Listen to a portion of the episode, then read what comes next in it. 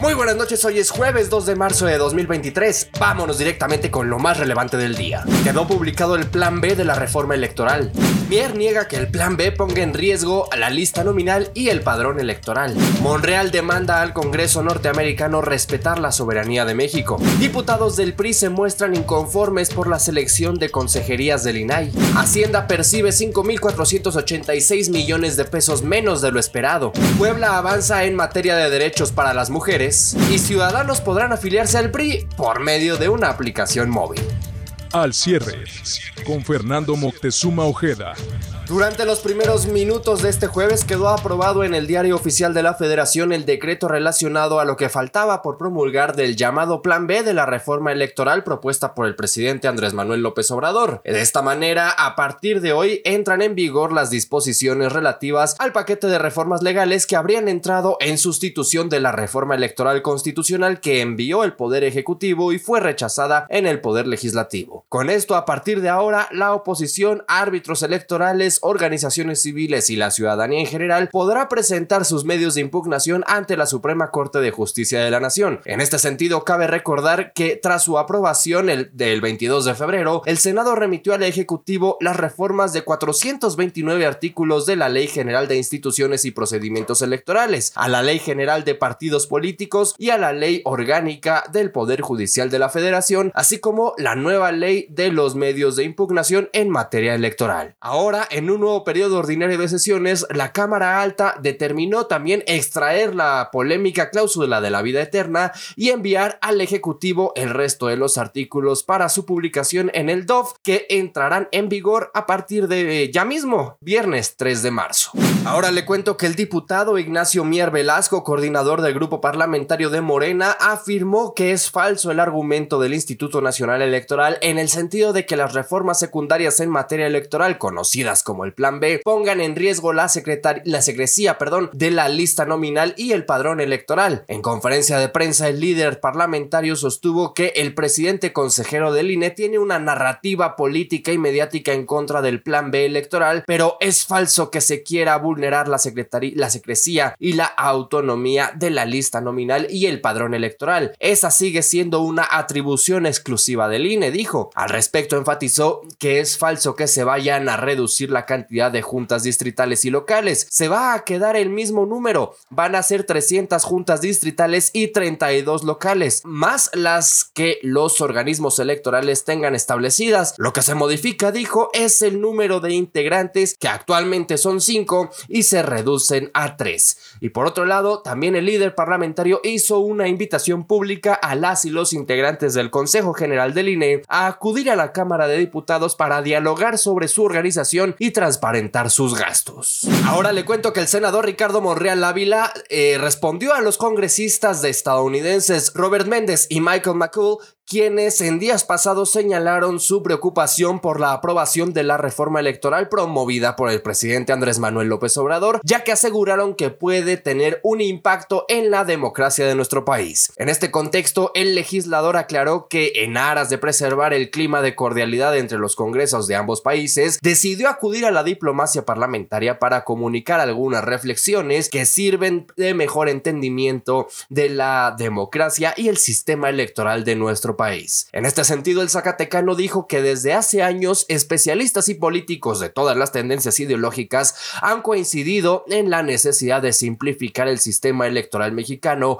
y reducir sus elevados costos sin dañar sus bases, la autonomía e independencia. Lo anterior es compatible con la reducción, dijo, de una pesada y costosa burocracia que no tiene justificación. Se trata de gastar menos y hacerlo mejor, afirmó. Dejando de lado el plan B, le platico que mediante un comunicado las y los integrantes del grupo parlamentario del PRI manifestaron su inconformidad por la selección de los nuevos consejeros del Instituto Nacional de Transparencia, Acceso a la Información y Protección de Datos Personales, el INAI, ya que se vulneró el procedimiento y no se respetó la lista que ya existía de idoneidad que fue remitida a la Junta de Coordinación Política del Senado de la República. En este sentido, condenaron que con trucos se hayan incluido eh, en la boleta de votación a Rafael Luna, quien no figuraba entre los candidatos finalistas, pero sí entre los peores evaluados de los aspirantes, además de que no cuenta con la experiencia necesaria en la materia. Por lo anterior, consideraron que México necesita las mejores mujeres y los mejores hombres para que asuman funciones tan importantes como lo son los que ejercen los comisionados del INAI y sobre todo cuando hubo una evaluación de las y los aspirantes que da la posibilidad de tener a los más preparados y conocedores en materia de transparencia.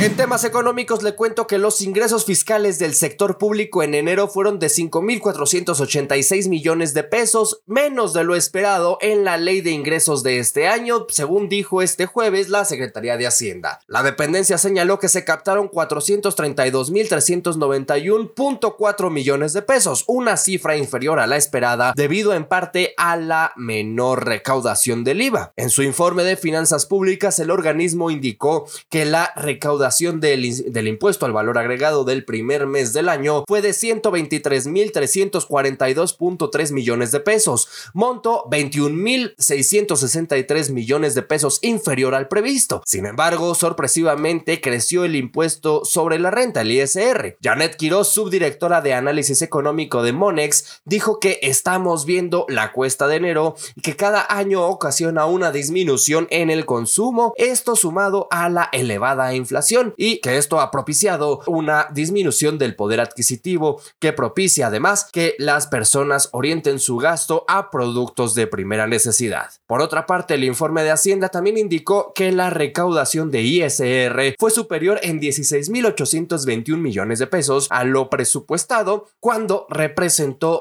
253.012.1 millones de pesos. Ya casi para despedirnos, pero en buenas noticias, le platico que con el Día Internacional de la Mujer que se conmemora cada 8 de marzo a la vuelta de la esquina, el Congreso de Puebla aprobó la ley ácida y la ley Monzón, dos legislaciones locales que favorecen el derecho de las mujeres a una vida libre de violencia. La primera tipifica como tentativa de feminicidio los ataques con alguna sustancia corrosiva, mientras que con la segunda se suspende la patria potestad de los padres acusados por el presunto delito de feminicidio en contra de la madre. Respecto a la ley de las sustancias ácidas, el Estado de Puebla se convirtió ya en la primera entidad a nivel nacional en tipificar los ataques con ácido como una tentativa de feminicidio, luego de que el Congreso del Estado aprobara el proyecto que estableció las penas que podrían alcanzar hasta los 40 años de prisión. Por otro lado, el nombre de la abogada Cecilia Monzón está lejos de olvidarse porque este jueves también el Congreso de Puebla avaló la serie de reformas que fueron bautizadas como Ley Monzón para suspender la patria potestad de los hijos cuando el padre sea señalado por el presunto delito de tentativa de feminicidio o feminicidio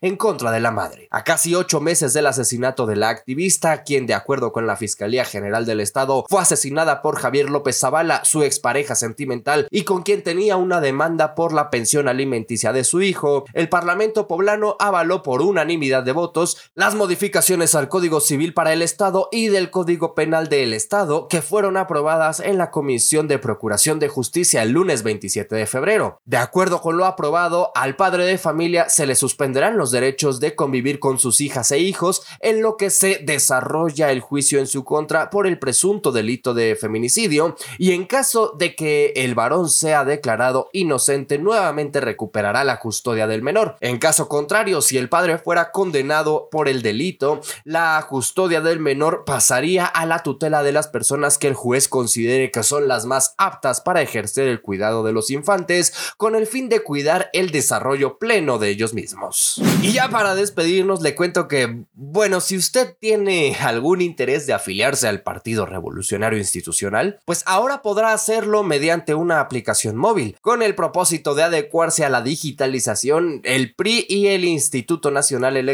firmaron un convenio de colaboración a través del cual este instituto político pondrá en marcha una app que le permitirá recabar afiliaciones, ratificaciones y refrendos de sus militantes en todo el país. En el marco del 94 aniversario del tricolor y en un acto que se llevó a cabo en la sede del INE, el convenio fue firmado por el presidente del Comité Ejecutivo Nacional del PRI, Alejandro Moreno, y el presidente del Consejo General del órgano electoral, Lorenzo Córdoba. Con la utilización de la herramienta digital, la Coordinación Nacional de Afiliación y Registro Partidario, a cargo de José Luis Villalobos, garantizará que todos los priistas en los más de 2.400 municipios de la República puedan acceder a ella. Cabe destacar que el PRI ya ha implementado una herramienta digital con la finalidad de recabar afiliaciones. Así lo hizo entre el 1 de octubre de 2019 y el 31 de marzo de 2020, tiempo en que logró captar un total de 88.533 registros. Por mi parte aquí ha sido todo, yo le recuerdo que los detalles de toda esta y mucha más información la encuentra disponible en fermoctezuma.news y en todas las redes sociales como arroba fermoctezuma o. Que tenga una excelente noche, pásela bien.